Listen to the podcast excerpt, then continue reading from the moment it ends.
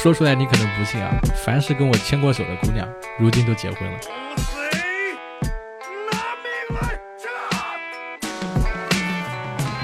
Hello，Hello，各位活捉八师傅的听众朋友们，你们好，我是八师傅八匹马。今天这期节目厉害了呀！今天这期节目咱们的选题是那些等待被互联网大厂裁员的年轻人到底在想些什么？哎，这个选题其实我还非常关心，因为最近啊。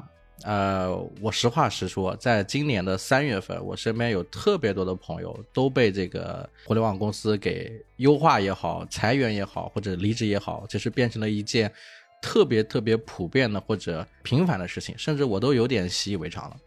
那么在这种状态下，也跟我的工作呀、各种的一些关系呀，也变成了一种。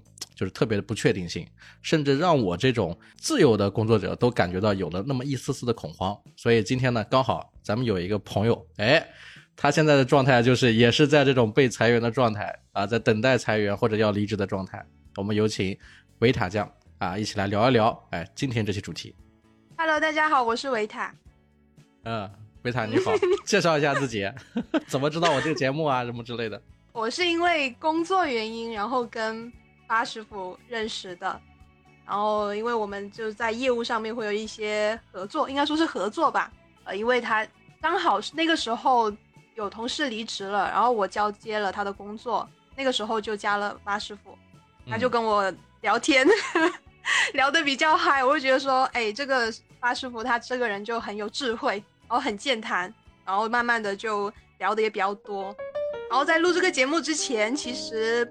巴师傅之前是要跟我邀请录那个呃潮汕地区的话题，然后我后面又跟他说聊一个女性话题，最后没想到我们最后录了一个职场话题。关键是在你在职的情况下，一直讲说谈节目谈节目，最后谈到了你要离职的这个状态。所以就八师傅来邀请我的时候，我就欣然答应。我觉得说这个主题还蛮好的。其实现在这个情况，你这状态刚刚没有录制之前，我觉得你挺开心的，就是就是呃，你说一下你是什么时候要要要离开目前这个公司？我很早 很早以前就想走了，对，呃呃，就是说这家公司的话，它可能跟我的一个就职场预期不大相符，因为这家公司是一个比较慢节奏的一个公司，然后我自己又是比较想要去拼的一个人。然后所以说这家公司就是待着待着就很早就想走，但为什么说会一直待这么久呢？就是因为刚好每年都有一些比较好的项目，或是说一些比较让人觉得比较有挑战性的项目，会觉得说 OK，我在这里要积累一些经验，或者说打好我自己的基础，所以就留着留着留到了现在。想离职的话，就是因为今年就我刚刚说的那些挑战也好啊，新机会也好，就会比较少。然后也就觉得说，OK，这个时候是时候可以离开了。嗯，我感觉你好严肃。没没有录制之前，你可不是这样子啊！你不是，你不是想好我的措辞。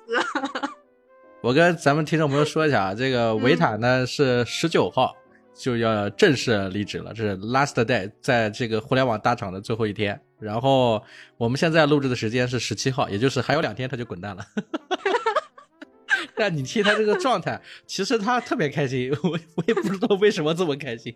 我找他录这个节目之前，我们之前聊嘛，对吧？你不是问过我，你说你现在遇到的几个问题，就是一个呢，身边的同事有好多已经被这个目前新来的这个领导已经被 PUA 走了，是吧？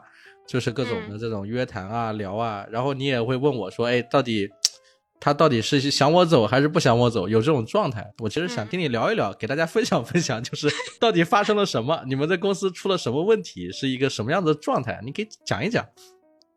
啊，这这种问题就很难很轻松的去把它聊出来。嗯，对对，呃，主要是这个同事之间的离职，这是一个很正常的现象，因为最近几年这个互联网的这个情况大家都知道嘛，就是。增量业务比较少，然后总总体来说就是开始降本增效。然后我身边那些同事的话，基本上从去年开始就陆陆续续的就有约谈。然后那个时候约谈的话，基本上也不是说看谁能力比较强吧，基本上就是上面有指标，然后领导就会去挑那些人去聊，然后问他们大概未来的计划意愿怎么样。啊，有一些人他就会觉得说，OK，待在这里没有什么意思了，然后就会想说，OK，那我拿一个大礼包就很爽呀，然后就走了。对，等等，什么是大礼包？大礼包就是 N 加一呀，互联网人把这个称为大礼包。N 加一是什么意思？能不能简单说一说？像我这种常年不在互联网公司上班的人，我都已经脱节了这些事情。有很多新词，你比如说裁员就裁员，现在不叫裁员，叫优化，是吧？这这个往年阿里还会说向社会贡献优质人才，哎呦我天哪，真的是福报。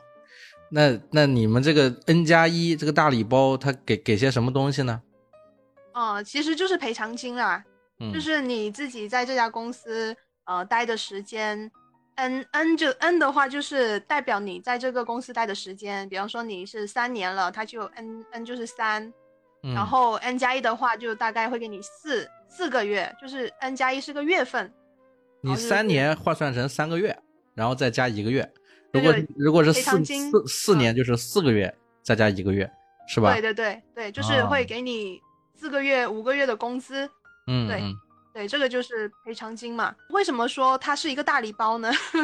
是因为有时候呃公司的裁员，它有些公司它不会给你这个赔偿，嗯，它可能会选择一些比较其他的软性的手段，比如说给你一些边缘化的业务，或者是说就是呃绩效给你打比较低，就是会让你主动离职。嗯嗯哦，对，所以就是说那个时候对于我们来说，就对于职场人来说。N 加一真的就是一个大礼包，就是一个皆大欢喜的结局啊，相相互比烂了。对对对，对，所以就是我我突然间明白了，你知道我突然间明白，我有有几个朋友，他在互联网公司待了八九年，突然被优，我们叫被优化啊。他被优化之后，其实他还挺开心的。优化完了，他就有长达一年多的时间不上班。我现在明白了，他都八年九年的这个时间，N 加一那发了十个月的工资。相当于发了发了差不多一年的工资了，是吧？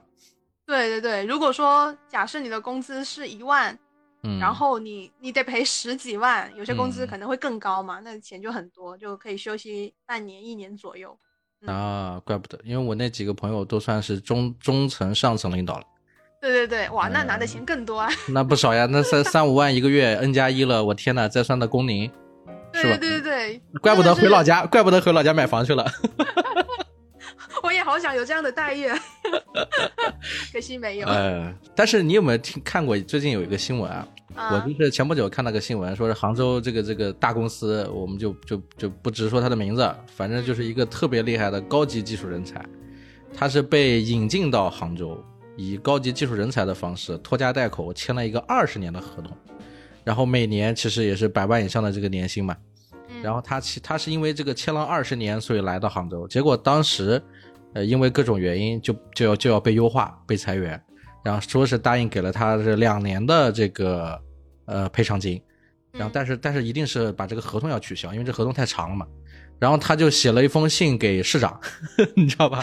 写了封信给市长，说他现在有多惨，就意思就是拖家带口杭州买房，结果约被恶恶意违约，然后赔这个钱根本他根本不是要这个钱，他要的是这个时长。你这样相比较，那确实损失挺惨重的嘛。然后有很多人其实就会在下面评论嘛，就会说先看看我们这些普通人还没有填饱肚子的人吧。他说他好歹还有个房，他把房卖了，这事儿不也就解决了吗？对对对，而且他的呃工资还很高啊，就算赔他，就算赔他两个月或者是两年，那那个价格已经已经是抵我们这种。基层员工干好几年的都不一定有这个收入了。是，而且还一点是，人家也说了，说第二点是他又有这个渠道，他还能知道在哪写信给市长，市长还能收到。然后第三就是这种事情居然还能被爆出来，还上了新闻热点，是吧？还有人传播。对。那整个这一这这一系列都不是我们普通老百姓能玩的。对啊，就感觉就是一个很遥远的事情。所以，所以我就很好奇，咱们普通老百姓是吧？咱们普通人，这个在等待裁员，呃，这个过程里面，到底是一种什么样子的感受？你当时，呃，领导有暗示你吗？或者明确的跟你说希望你走吗？有的。我自己的话，在我的职场生涯里面，我是经历过两次。对你，你工作了几年？我工作。我工作还不到五年，哦，也也挺长了。五年时间有两次，平均两年一次喽。也没有，我显得我工作能力很差的样子。不啊，两年一次挺好的了，是吧？你是在一家公司遇到两回，还是说怎么回事？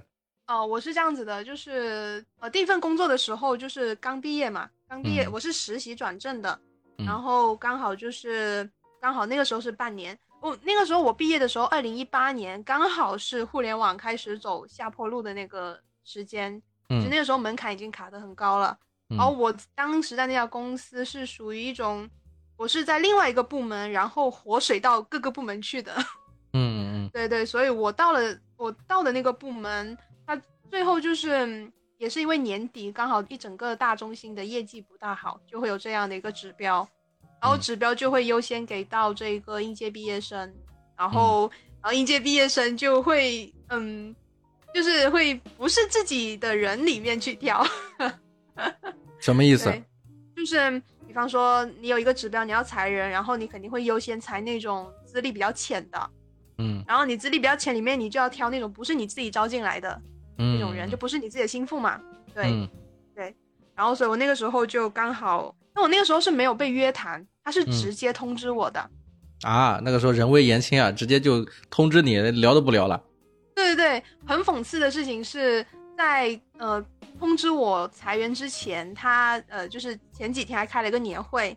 我在年会上面就是玩的很开心，还在那里暗暗发誓说我要在陪公司一起成长。你在年会上面还表演了节目是吧？没有没有，就刚好那时候就是呃互动氛围很强，然后他刚好那个呃奖品很多，我还我还抽了一个大奖。哦哟，有可能是抽了大奖眼红了别人。对，然后然后就是那个时候就就想说哇，这公司好好哦。你什么大奖这么好？就我抽了一套。SK two 的套装哦，怪不得。然后我转手转手几千块钱就把它卖了。什么？因为那个时候我觉得我用不到这个 SK two，刚毕业。嗯，对。然后那个时候就是开完年会之后，那个周末我还在加班，周六哦，一个人还来公司加班。我那时还在想说我要把工作做完，然后星期一的时候就告诉我说，OK，你被裁员了。啊，那那个时候有没有什么赔偿呢？对，刚 N 加一嘛，然后还比较好。但是，但是我那个时候，呃，虽然说来公司实习加转正时间蛮长的，但是他就是只按照你转正那个，就是毕业之后转正那个时间算。虽然说是 N 加一，但其实赔的时间很短，是钱也很少，刚毕业工资也很低。嗯嗯，在这里我听到一个有趣的概念，就是就是公司年会抽奖抽到一个大奖。其实，其实之前我有约约约一个选题，只是还没定下来。就是讲一讲这种互联网的这个工作的年轻人的一些兼职的，或者说怎么样赚一些零花钱的一些方式。就是当时我其实跟另外一个朋友有聊到，你讲到这个，我刚好想起来，我是在在以前的工作单位里面获得过两次表彰，拿过两次最高奖，就是苹苹果四 S 手机。还有一个是一个一个什么牌子的手机？是华为还是哪个手机？就是怎么说呢？就所有人都觉得这个大奖不会落在我身上，这个事好事不会落在我身上，但就会落在我身上。但是最终问题就是，我后来反思自己啊，就是因为我拿了这个东西，所以后来也是我走的最早。真的，当时两部手机，一个是我一个朋友，一个就是我，我们两个现在都不在那里。而且他走的最快，因为他是正儿八经抽奖拿来的。我是因为参赛参加活动，呃，成为这个第一名，然后拿的那个奖。啊，就就他完全就是不劳而获。里面的水这么深的吗？我跟你说，深到什么地步？他拿那个奖的时候是领导抽奖，领导抽到了，你知道吧？然后领导抽到之后，领导知意识到这件事情不太对，然后领导说把那个票号再放进去，再重新抽一遍。哎，然后再重新抽一遍，被我的朋友抽到了，啊，然后他抽到也就算了，别人还想害他，就是眼红他，你知道吧？当时拿了一杯白酒让他喝掉，喝了才给他走，才给你拿这个东西，然后他就真的把那一杯白酒炸了，炸完之后带着那个手机就走了，走完之后背地里还骂骂咧咧的，后来没过多久他就走了。天哪，这大家都这么喜欢那个奖品吗？嗯，对，是当时苹果四 S 手机啊，最新款呀，就相当于现在苹果十四啊什么的。怪不得。这，但是我那个地方，当时我们在那种办事业单位啊，里面卷很正常。就是互联网公司也会这么卷吗？它也会有这种事情吗？像你刚刚聊到说，啊，不是自己的心腹啊，不是自己人呐，会会有这些现状吗？这个的话，应该说是一个老生常谈的问题了。就无论在哪一家公司都是一样的。你这五年时间遇到在待过几家公司？呃，三家公司。每家公司你感觉都差不多，就是这个人 人情世故。对，呃，怎么说呢？就是，呃，这这种事情，就是无论是互联网公司还是传统公司都会有的。肯定，比方说，呃，一个领导他空降下来，他肯定还会带一批自己的那种团队过来的，这种蛮常见的。嗯嗯。对，但我为什么刚刚你说那种会感同身受呢？是因为我在三家公司里面，我都换了无数个领导。嗯。我基本上就。呃，招我进来的领导工作一段时间就会换人，就会走掉，然后我就会像一个不根的草一样，就就 到各个部门里面去工作，然后换新的领导，所以很容易就不会，就我没有感受到，就身为一个嫡系或者是说身为一个自己人，他能够获得到的那种权益跟那种待遇，我是没有享受到过的。你说你没有享受到，那你看到别人享受到了是吗？对啊。所以我说 什么情况？什么情况？对啊，就是嗯，怎么说呢？这个这一个的话，就是一个职场共识了。就是呃，一般来说，我们就会说嫡系它的好处就在于他干的活少，但是他获得奖多。嗯啊，对，就那种脏活啊、累活啊、那种开垦的活呀，基本上都会给那种呃业绩能力比较强的员工。嗯，对，让他们去背这一个整个部门的指标。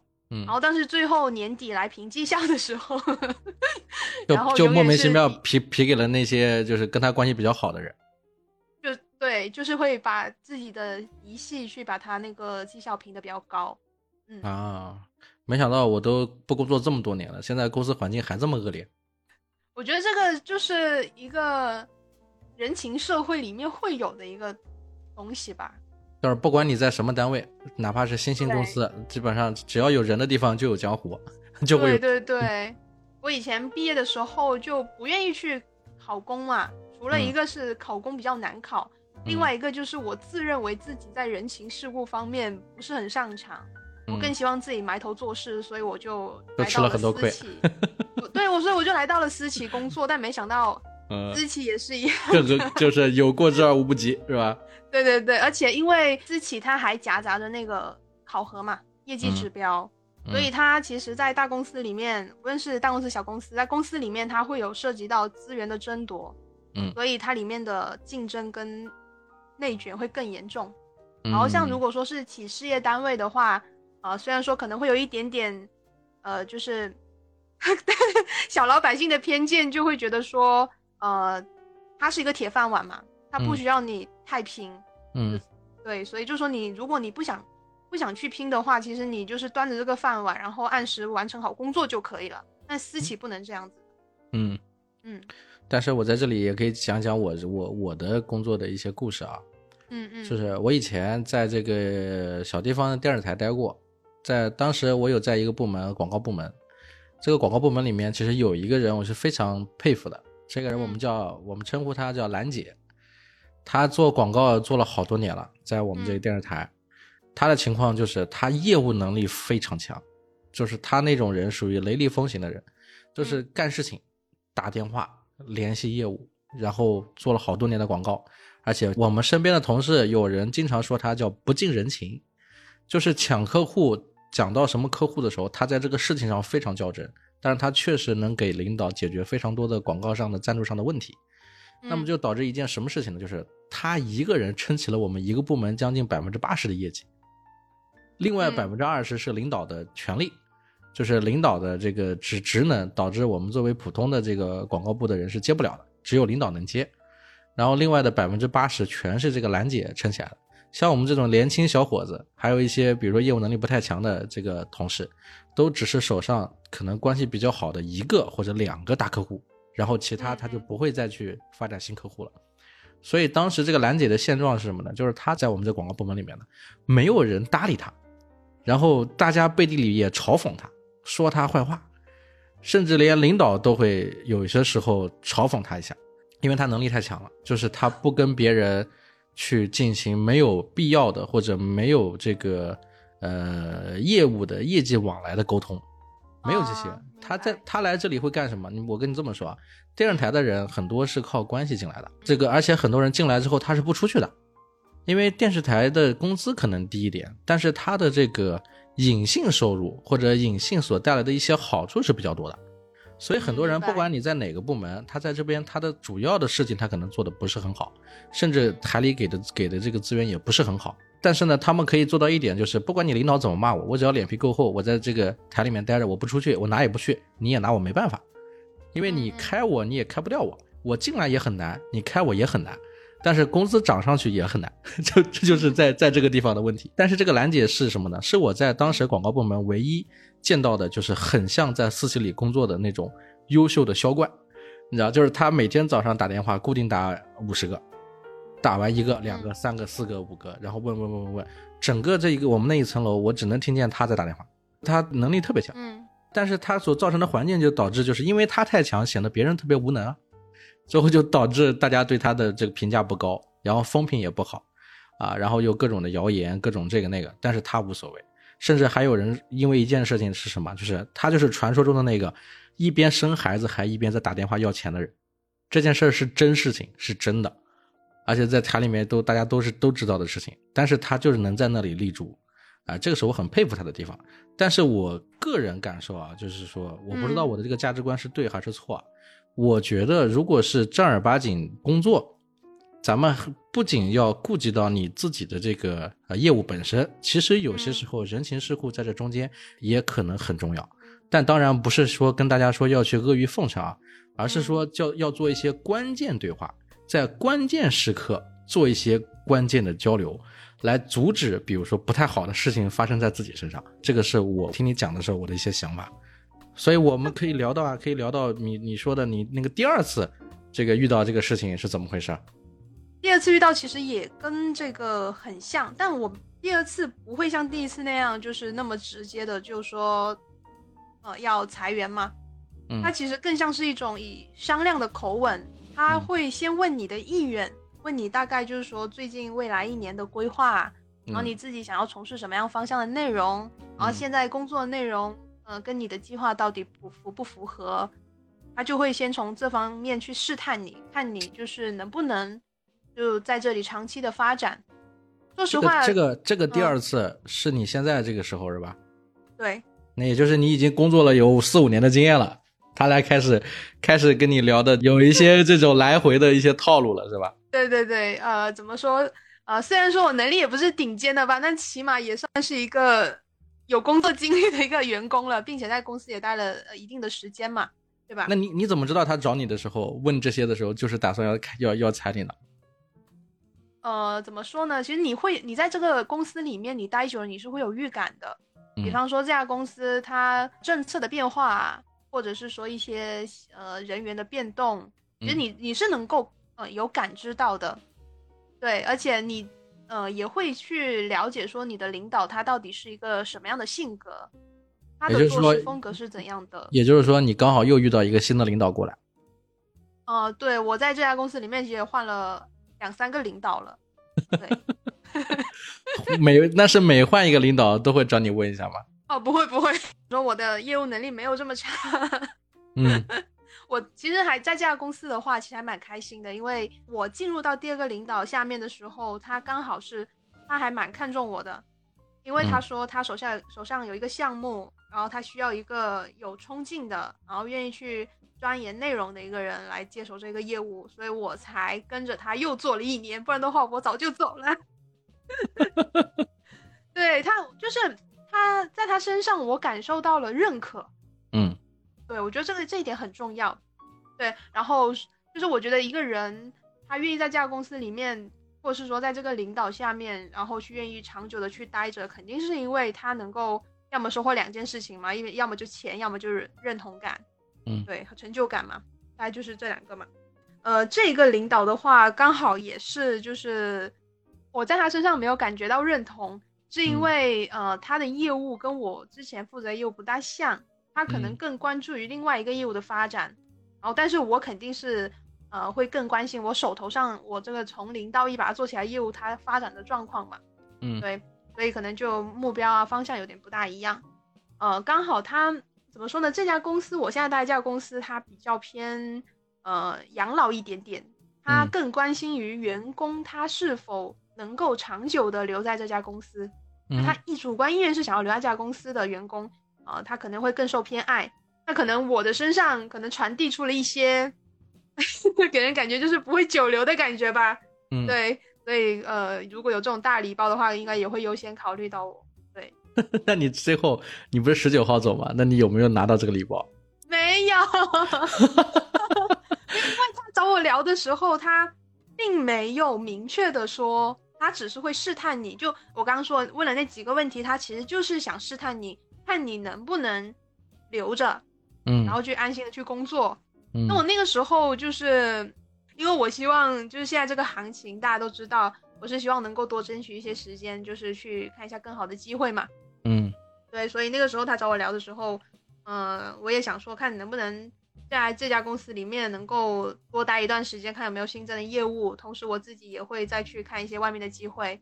嗯，但是后面就是人就是这样，就是。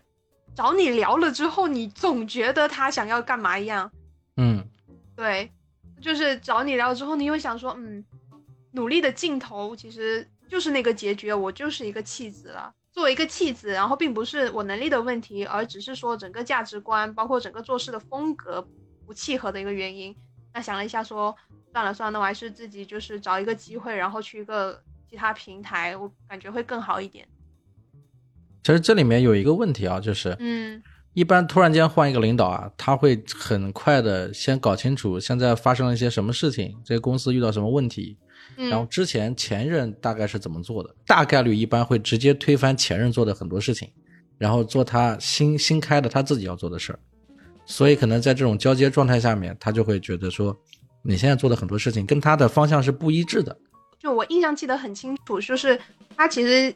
曾经有一段时间表达过他的不满，嗯，他就会觉得说我的精力太过于放到就是我手头上那个事情，就之前的项目，对对，他希望我把这个重心放到另外一个他交给我的那个项目上面来，嗯，对，然后有时候他在话里话外表达也会说他会觉得，嗯，就有时候我自己会跟他说说我现就手上现在这个项目其实还挺有潜力的，然后谁谁谁一直在。观望着他，然后也学着我一起做这个事情，然后他就会来一句，他说：“嗯，是吗？有那么好吗？” 嗯，就他不认同我，也不认同我手头上所做的事情。嗯，对，他已经或多或少的在暗示你了。对对对对对，就呃，我觉得呃，当一个人不认同你的时候，我觉得这个就是合作关系没有办法继续的一个开始了吧。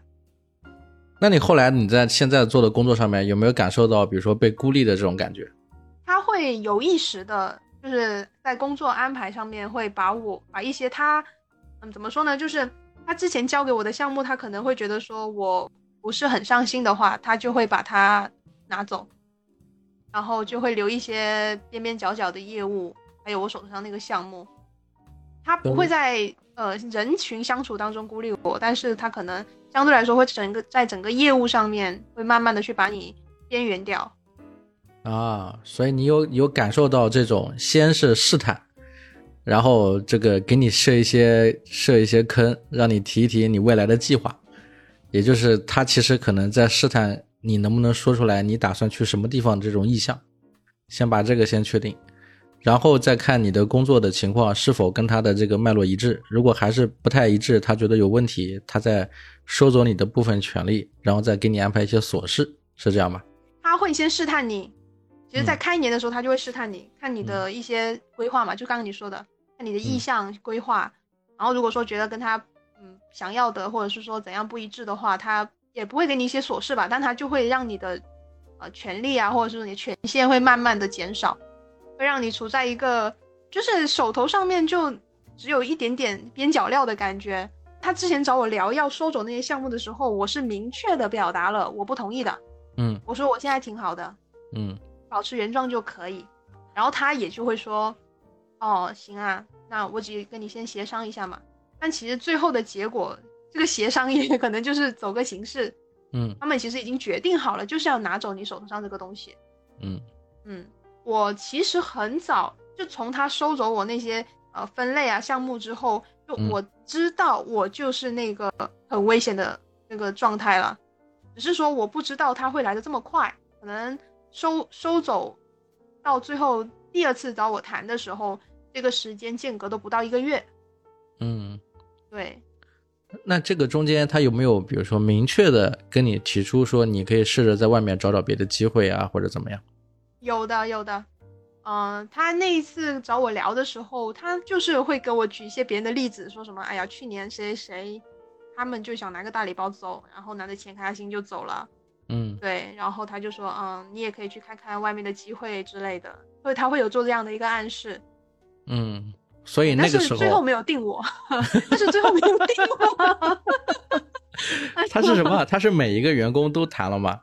没有，这一次的话就只谈我一个人，因为他在呃，就是拿我拿走我手上的东西之后，他其实是已经做了一轮新的分配了。嗯，就是谁的绩效背的比较重啊，谁绩效背比较轻，然后我就属于那种边边角角的状态了。嗯，就是要要谈你之前，他已经先把你身上的权重拿走。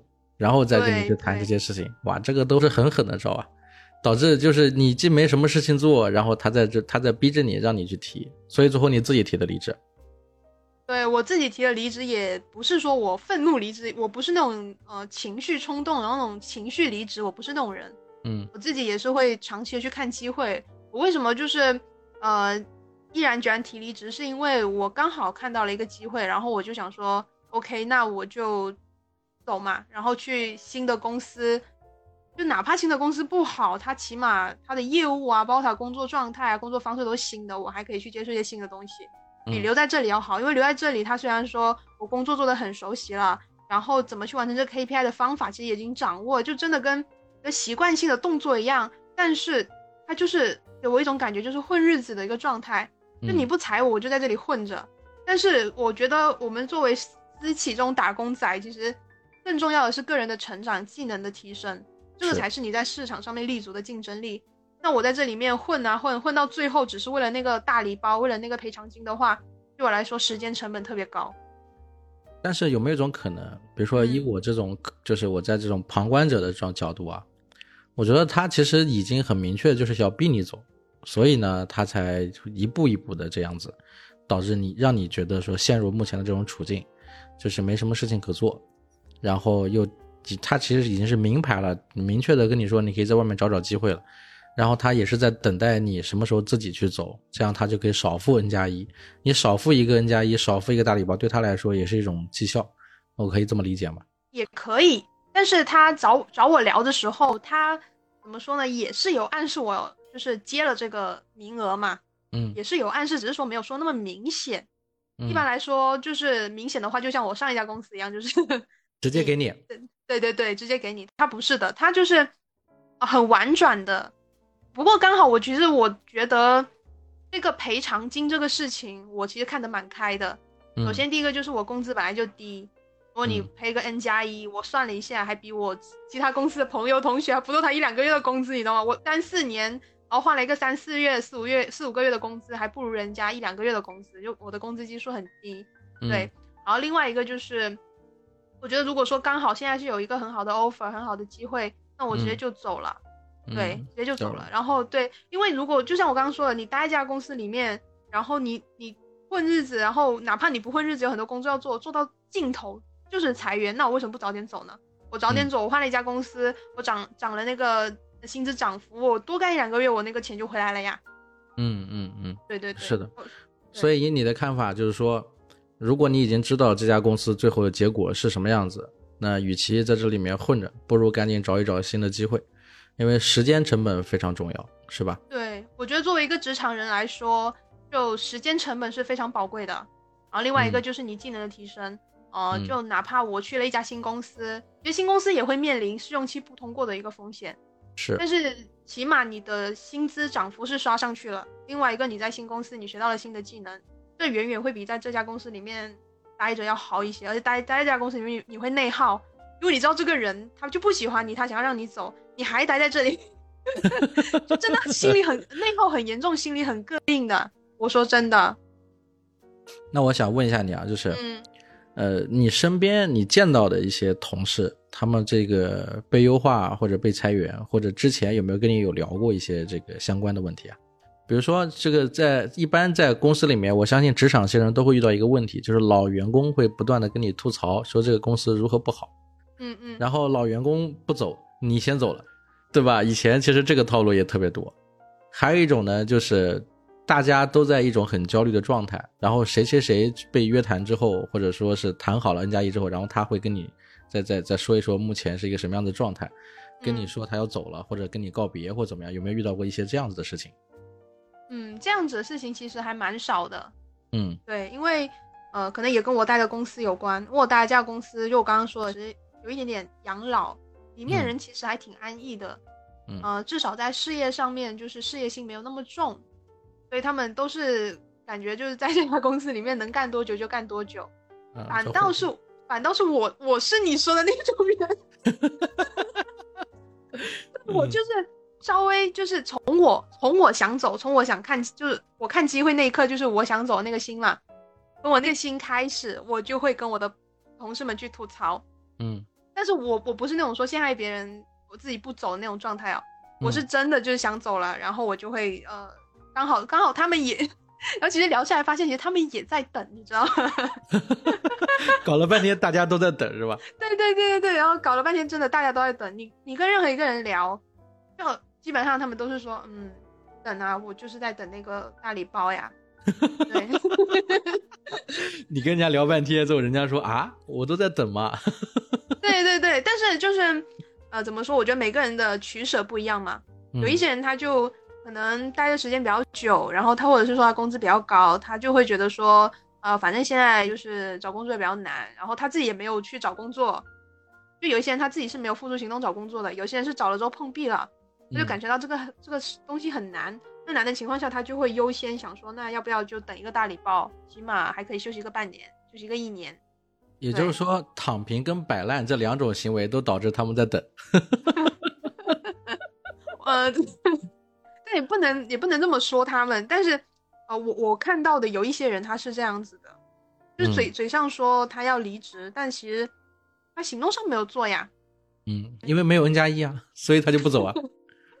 但我自己对待这个呃 N 加一，我我的状态是这样子的，我的我的状态一开始我就定好了，我定好的状态就是，嗯，那我就找呗，找到我就走，找不到我就等那个 N 加一，就反正我死都不裸辞，两样我都要占一样，哎，你这次是不是裸辞是吧？我这不是裸辞呀，哎，这个辞辞职的流程说一说。辞职的流程吗？对啊，我以前辞职还写个辞职信，然后我写了世界这么大，我想去看看。没有没有，我们这个互联网公司没有那个那么那么多繁琐的规矩，基本上就是你去跟你的领导说你要离职，然后他就会问你啊，说哎呀你为什么要走啊？呃，原因是什么呀？啊，你就跟他聊呀，嗯聊到后面他就同意了，同意了之后你就跟 HR 说说我要提离职，我的领导同意了，他就说 OK，那你走流程吧。走流程签字再交接是吧？对对对，就签字啊、交接这种这种就很后面的啦。然后一开始提那个流程的时候很快的，嗯对。然后有一个小插曲就是我提离职的时候，我肯嗯，定会找一个比较私人的理由说我，对吧？对啊，你的私人理由是什么？结婚吗？还是什么？没有，我的私人理由就是我想要休养一段时间。嗯没有，主要主要是他找我聊的时候，我手头没有 offer 呀。我一想到就说我那点破工资，然后那个大礼包金额那么低，嗯，然后我不够不够混几个月的。对别人的钱拿完之后可以半年、一年、两三年都不用工作，我不行呀，我可能撑不过两三个月，我就得找工作了呀。而且现在嗯工作那么难找，两三个月都不一定能找到一份工作，嗯，对啊，嗯所以我想说考虑一下时间成本嘛。对，啊，哎，那你聊都聊到这了，你说说看你 你现在的这个感受，你找工作的这个感受，就是嗯你是在哪里啊？在深圳还是在广州？我在深圳，那那在深圳的现在的这个互联网的职场环境怎么样？呃，你说求职环境吗？对，求职环境 都挺差的，我觉得北上广深都一样，都挺差的。你是北上嗯广都投了吗？对我北上广深都投了。你投了多少封？我投的量不多，但我打招呼蛮多的。因为 boss 上面你打招呼，人家回你，你才能投呀。嗯嗯嗯，对啊，人家不回你，你想投你都没有那个机会啊。你这先先先打了招呼一圈，看一下他们有没有意向是吧？有没有招？确实在招人。对，我觉得呃，这里就是我自己一个经验嘛，就是你去 boss 上面疯狂打招呼这个事情，就是不要觉得说很丢脸，说没人回应你怎么样？我觉得求职嘛，你就大胆去投，因为回应你的人。他才算是，就是我们说他可能对你感兴趣，或者是说他真的有招人这个需求。你其实打招呼这个方式就是在筛选真正有呃招人需求的公司，是，并并不是说那种面子嘛。有有些人他会说，我投一个呃打个招呼，然后人家不理我，我就心态崩了，就会觉得说，哎呀，呀我是不是很差劲啊？人家怎么不理我，或者怎样子？对，所以就是求职环境很差，然后刚好就是深圳跟我这个行业相关的公司不多。嗯，因为我这个走的是文娱方向嘛，然后文娱方向其实主要还是在北方，然后深圳主要是跨境电商啊，等等这些比较比较偏呃出海啊等偏这种比较前沿的业务比较多吧。是，对，对，所以就是，而且现在大厂的话基本上名额也很少，然后中小型公司的话，呃，有一些其实深圳还，对对对，然后深圳其实这近两几年口罩原因其实倒了蛮多公司的。是的。对，所以就是求职环境其实挺恶劣的。就是我今年求职有一个特别深的感知，就是以前走流程很快，你投了，嗯，合不合适，或者说你面了合不合适，其实很快就出结果。现在不是的，现在就是所有人就泡在一个简历池子里面，或者是说面试池子里面，然后他们就慢慢挑，慢慢面，慢慢选，慢慢谈，然后就是整个。求职的流程周期，以前三个月可能会挑很多个 offer，现在到三个月你可能你就会被别人比下去。哦，就是人家这 人家不着急，人家一个个找找最好的。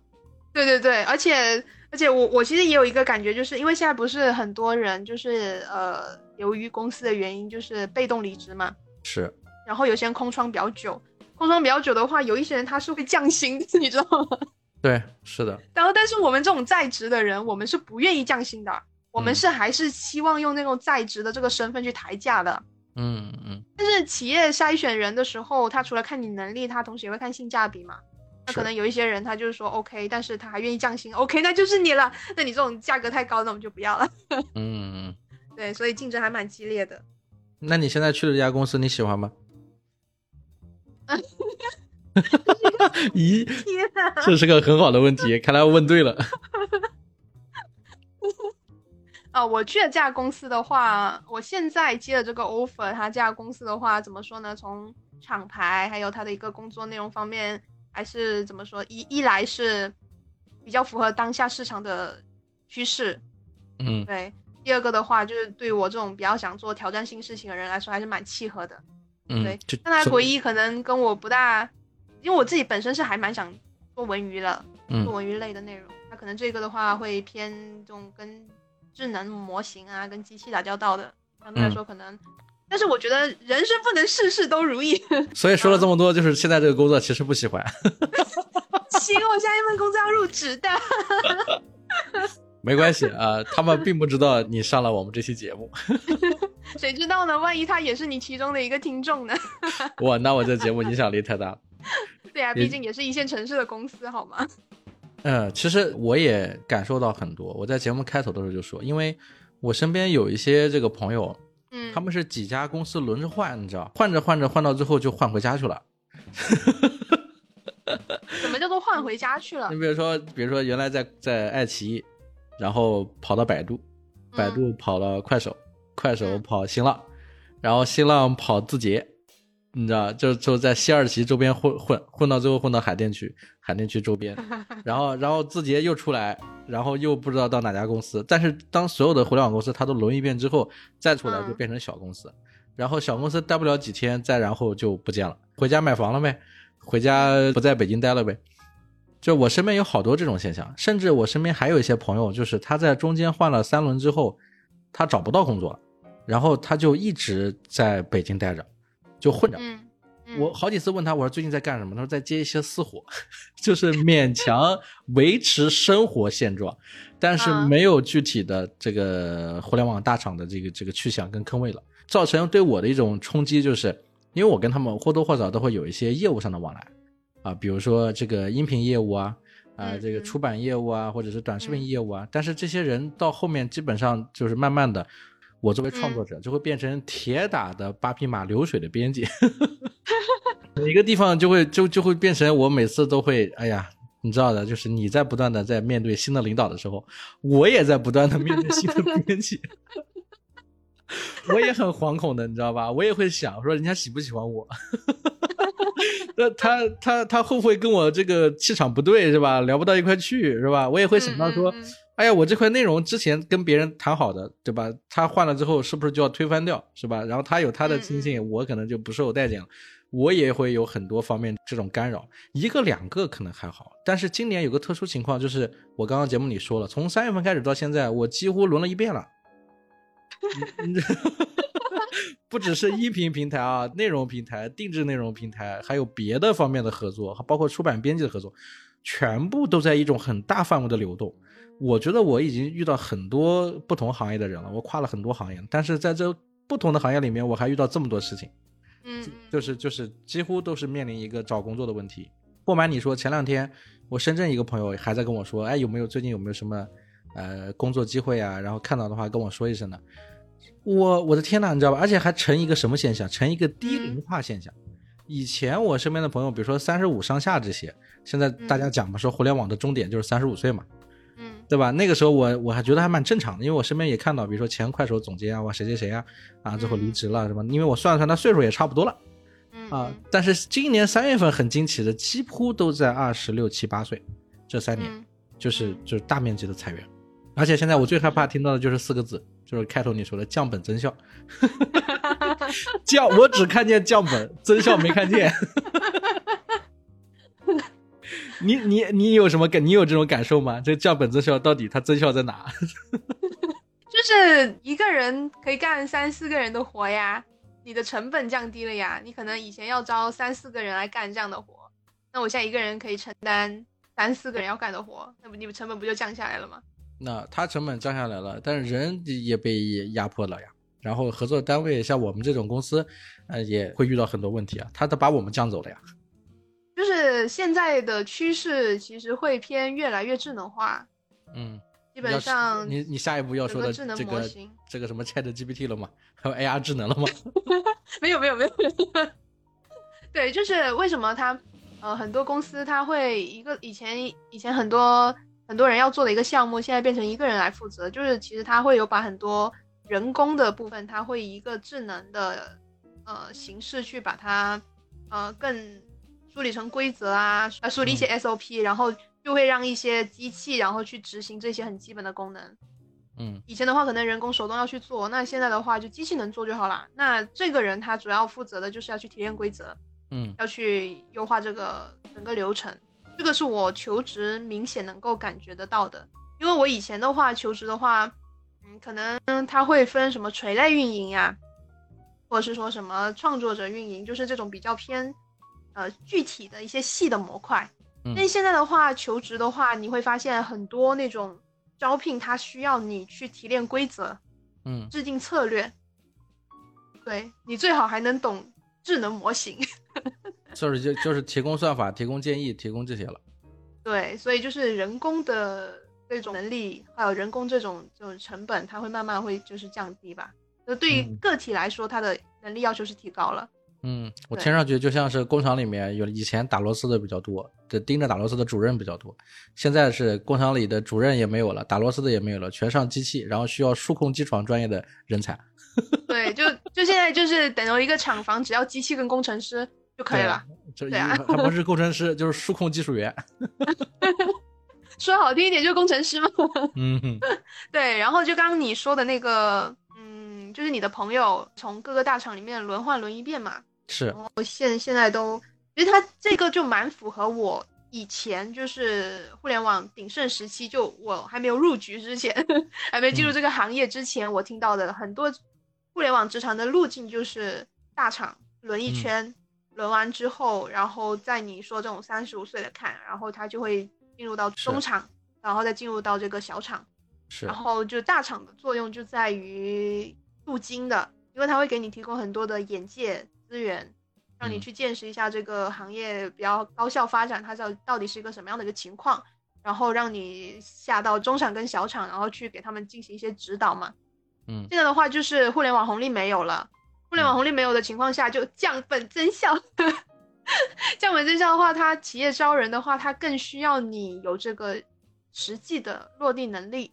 嗯，它并不需要你能带来直接的效益，直接的对对对，或者直接。以前的话，对以前的话，你行业只要稍稍有点擦边，然后觉得 OK，他就他就把你招进来了。现在的话，啊，不仅要要求你对这个行业要有很深的理解，你过往的经历要对口，然后你在这里你过往的工作。呃，提炼的方法论还能落地复用到现在的这些项目当中，其实它要求是拔高了。对，哎，那我问一下你，你在这段时间，你有没有看到一些对这个应届实习生来说，有没有什么特殊的影响？呃，我觉得对应届生他的影响最大的，怎么说呢？就是现在很多企业，我真的是去翻那个呃招聘软件的时候，嗯，他们其实都还是。比较卡应届生的，嗯，很多都是要求要一年以上的经验，嗯，对，一年以上的经验那还叫应届啊？那不叫应届了吧？对，所以呃，怎么说呢？其实我觉得这个变相也是一种卷吧，就是会督促这种呃大学生他更注重在校期间的实习。以前的话就是咱们大学就安心读书，然后毕一个业，然后就去工作嘛。现在的话，其实可能从大学就要开始卷了。去卷各种实习，卷各种经验，然后你才能够去做这个事情。你说的这个提醒我了，我前不久我看到一个短视频，有人就这么说的，说他们招人的时候看大学生的不是看学历，而是看履历。他们甚至现在形成了一种概念，我其实看了之后，我觉得是不对的啊。他们的概念就是说，说现在这个时代，想赚钱、想做事是非常容易的。啊，然后通过这个互联网，你有非常多的办法去做你想做的事情。你在学校里有四年的时间，这四年时间时间这么长，或多或少总能干成呃两到三个事情。所以他们在招这个应届毕业生的时候，或者招实习生的时候，主要不看你在哪个学校的学历，而看你到底参与了哪些社会活动，做了哪些事情。对，这个就跟你说的这个相符了嘛？那确实是，现在不只是卷中年人。是吧？卷这个 职场职职场刚刚进这个步入职场的这些人，然后现在也开始卷大学生了。不要想着说这个你在学校里面是吧，光读书出来就能找工作，嗯，其实已经都不太重要了。除非你这辈子都不找工作。对啊，就有一个一个现象嘛，就是比方说我花五六千块钱，我招一个应届毕业生，嗯，然后这个人他已经有很多段实习了，然后他什么剪辑啊、文案样样都会。嗯，不用我带了，然后但是我招一个没有经验的话，还是五六千块钱，那我还要样样要要去带他，还不一定能够把他带出来。嗯，成本上面来说，就没有经验的话会变高吗？我觉得这这个也是发展的趋势吧，就是现在整个行业它其实门槛越来越高了。嗯，我觉得这一点的话，我在一八年，就是我毕业那一年，我就已经发现端倪了。嗯，就是因为我大四上学期我就去实习的那一种人。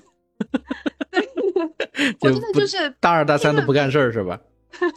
没有，我大二大三在考证，就考考会计证。就是我属于那种我不不从事会计，但我觉得这个专业里面该学的东西、该考的证我都是要考到的。对，然后大四的时候就迫不及待的我就去实习了，然后然后就是不呃刚好那里面有关有一段插曲吧，就是我待的那个项目组，他其实在我快转正，就是六七月份要转正嘛，就刚好毕业要转正的时候，项目组就解散了。他把整一个项目交给了另外一个部门，然后另外一个部门他们就是我那个时候就变成了要去各个部门去活水，活水就是去各部门去面试，看哪个部门要你。嗯。但是他们那个时候就已经要求他们只要三到五年的经验的人，所以那个时候那个组里面所有的成员都找到了去处，就我一个人没有。为什么？是因为你没有三到五年的经验是吗？对，因为我刚毕业，然后我们那个组基本上都是三到五年的资深运营啊。然后他们到各个组里面去，他们基本上就能把这个事情做好。我不行。他们跟你一样是大学实习生吗？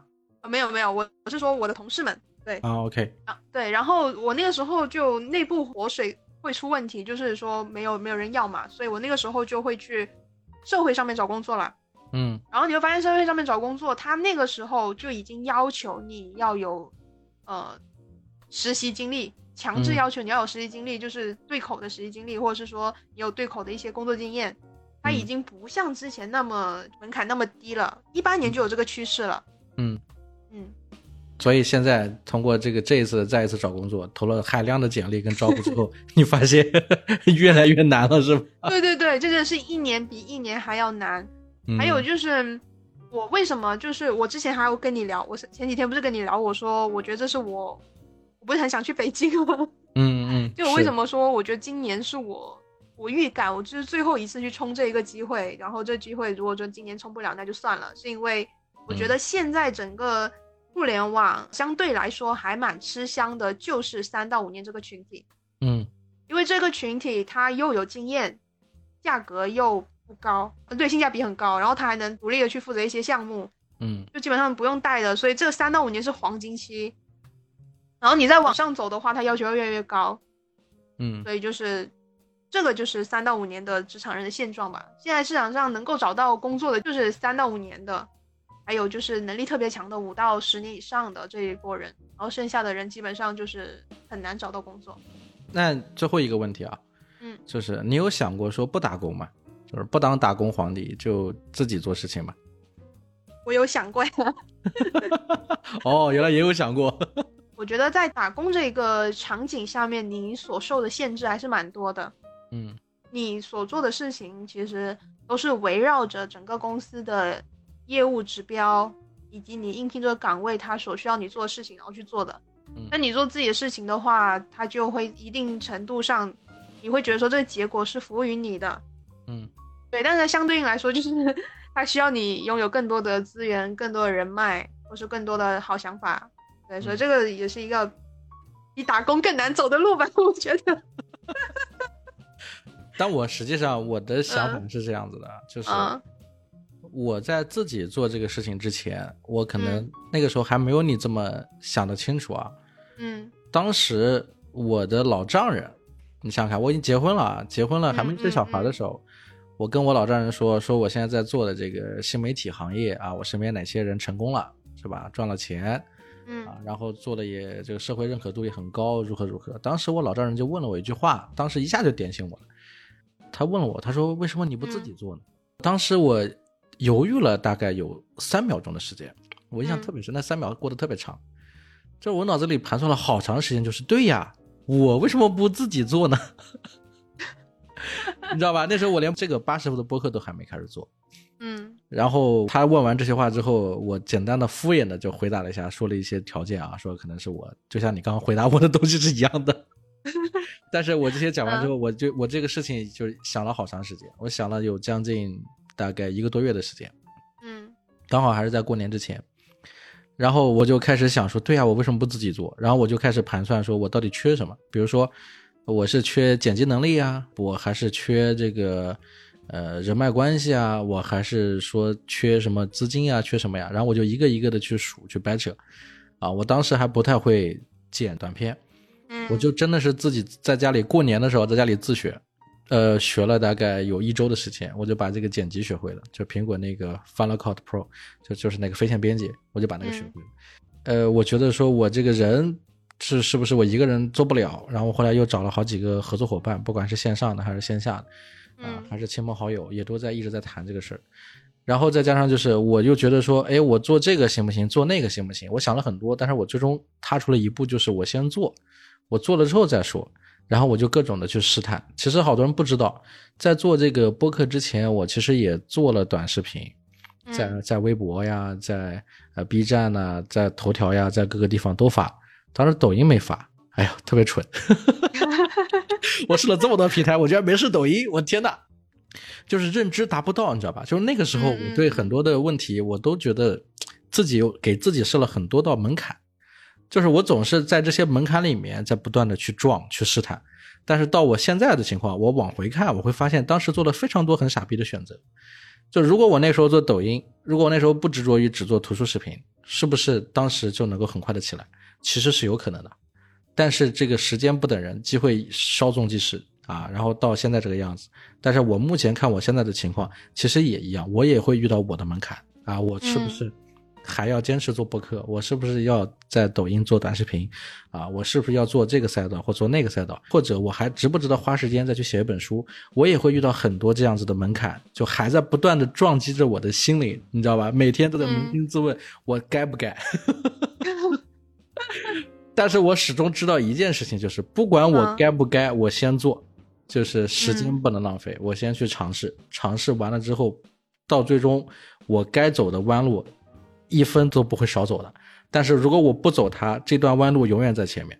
但是我只要往前迈一步，那我至少这段弯路我就走完了一小步，啊，这个就是我现在就是每天在面对的这些问题。嗯，你刚刚讲的这个我还蛮就是，呃，怎么说，就是感触还蛮深的。就你刚刚说这种认知的问题，嗯嗯，怎么说呢？因为我在这家公司待了差不多两年的时候，就我有一个朋友。就他是那种属于职业规划非常强的那种人，他是这么跟我说的。他说：“我虽然不能承认你的能力很强，但是我绝对不能让你去打免费工。他会觉得我在这家公司里面打的是免费工，嗯，因为我工资很低嘛，嗯，然后做了太多不符合薪资的事情。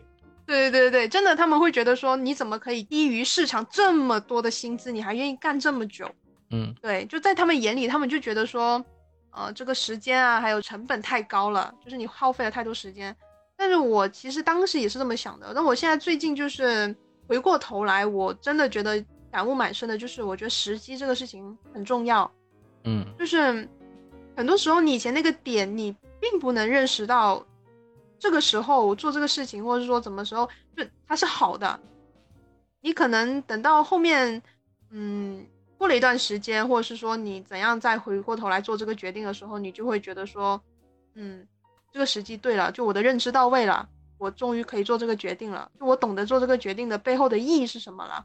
嗯，就别人跟你讲的时候，就你可能不认不会认同，你会觉得啊，凭什么呀？就我觉得现在挺好的，那现在你就会能够懂说他们说是什么意思，就认知嘛。就说你刚刚说什么啊？可能几年前做这个抖音。可能就就起来了，那那个时候说明那个时候不是你做抖音的最佳时机，因为你那个就是你说认知不到位，你可能现在认知到位了，你现在再去做抖音其实也不晚。是，但是确实会觉得特别难。那呃怎么说呢？就是每个事情发展都有它的周期嘛，包括现在抓不住抖音的这个风口，那可能通过这个事情得到一些经验，以后其他风口一抓就抓到了。对，就是。认知提升必要的一个阶段嘛，是没错。对，你说的这点特别好，也是我最近才总结的，就想跟各位听友朋友们说呀，真的是想再再三强调给大家，就是趁年轻做事要趁早，真的，不管你是对是错，不管你认知有没有达到，你先去做。你趁早去做，不要浪费这个时间。你在做的过程中，你去不断的试错，很快你最终撞得头破血流，然后你就会知道啊，哪些东西是可以不断优化，哪些东西可以不断迭代，哪些事情是你能抓得住的。哇，就是我说实话，这就是我四月份，现在是十七号，就是四月份这两周时间，我想通了一件事情，就仍然还是最简单的大实话，以前没觉得，现在就是觉得有什么了。真的是时间不等人，做事要趁早，越早做事，对吧？越能节省你的这个时间，所以叫以时间换空间，啊，最终找到量变到质变的这个结果。对，不愧是八师傅，总结的很 很精辟。调性拔高之后，节目就要结束了。对，没有，就我我还要再补补充一个点，就是嗯嗯，可能还是要呃，就无论我们做的选择是对还是错。是不是错失了这个风口，或者说抓住了这风口，你都要尊重自己当下的选择，无论好坏。是的。就呃，可你可以多总结、多复盘，但是你当下那一刻，就是你不要再去懊悔那一刻你做那个决定，因为你的认知，你那个时机，就是促使着你去做这样的一个决定。就是那个时候钱给你，你说不定不不见得是件好事，或者说你拿你这个事情。当时你做也不见得会有什么好的结果，因为该是你的就是你的，你认知到了你就能抓住，你认知没到抓到了还不见得是好事儿呢。对，就是他们劝我离职的时候，可能我那个时候跳出去，可能就失业了也说不定。但是我那个时候虽然没有离职，但我自己有在打磨自己的技能，打自己的基础。那我现在跳槽，离职就是一个很顺理成章的事情，也没有觉得说，就是感觉难度会比去年或是前年感觉要低一些了。是，嗯，好，那最后我们老传统了，这个维塔 推荐一首歌，最近天天磨洋工，听什么歌 推荐给大家？哎呀，对，我突然间没有提前说。哎，这都是老听众了，是吧？这个是老是老听众，但我我喜欢听的歌太多啦。啊，那就就推荐一首就好了嘛，你找一首，不着急，你我找我找一首之前，我找一首之前能给各位职场人提一些建议吗？对，你你找一首歌，找一首歌，随便找一首都可以，我等你吧。你现在看，我我在找我在找歌的期间，就是可以跟就是把我最近求职的经验，可以把它再讲两句。对，你还想讲啊？我我就讲两句。好，你说，你说。就是我给各位职场人的建议，就是第一，不要裸辞。嗯。对，第二，就今年找工作的话，一定要做好充足的准备，然后给自己留足呃足够的这个周期，就是起码得三个月到半年以上啊，才能找到一份可能比较合适的工作。对，然后第三个就是一定要厚脸皮，呃，无论是你去 boss。打招呼也好，还是你你去找人内推也好，就只要这个岗位你喜欢，厚着脸皮去求人帮忙，去 告奶奶，你都要把这个事情做成。就机会不会等着你，你得自己主动去找机会。是，嗯，就这三个点，我觉得很精辟。是，赶紧告诉我你想听什么歌。呃，那就周杰伦的歌能下载吗？不能。你你你给我一首，给我一首简单点的，好吧？不要为难我了。哎呀，那就一首那个陈奕迅的吧。也不行。能能怎么都是这些这么厉害的歌手啊？你就不能找一首小众的呀？欧美的最好。哦，欧美的那那可以啊。To let a good thing die。对，为什么会挑这首歌呢？是因为。这你正好再帮我翻译一下歌名啊？对对对，我就想跟你翻一下歌名。就这首歌，它的，就我先讲一下这首歌吧。嗯。这这首歌它的这歌词的一个整体大意就是说，面对不好的事情，你就让它随风而去啊。然后很多事情就是，就刚刚就有点像我们刚刚说的，就是，即便是现在的情况难随心意，会让你感到悔恨啊、哭泣，但是当你明白之后，一切都会随风而去。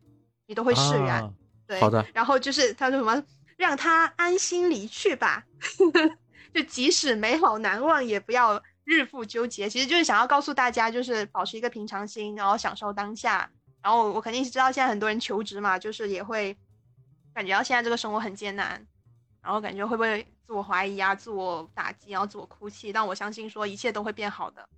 好，那就在维塔推荐的这首歌里面 结束本期的节目。啊，然后如果想跟八师傅一起聊天，想跟嘉宾一起聊天，想分享自己有趣的故事的朋友，欢迎加咱们的这个联系方式：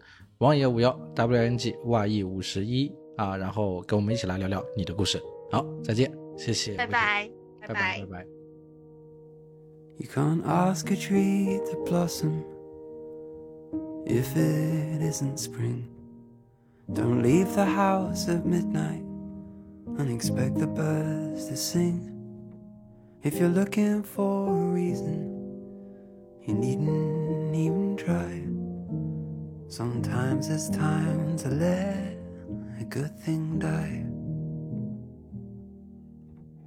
You can't conjure up more money if you've only got a dime.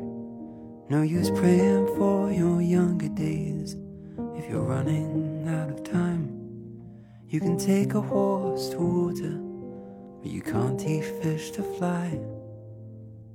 Sometimes it's time to let a good thing die. You can't light a fire from nothing, or clapper makes no fool. You can't summon love up in your heart if it isn't there at all. Life isn't like the movies, but it sure will make you cry. When it dawns on you, it's time to say goodbye.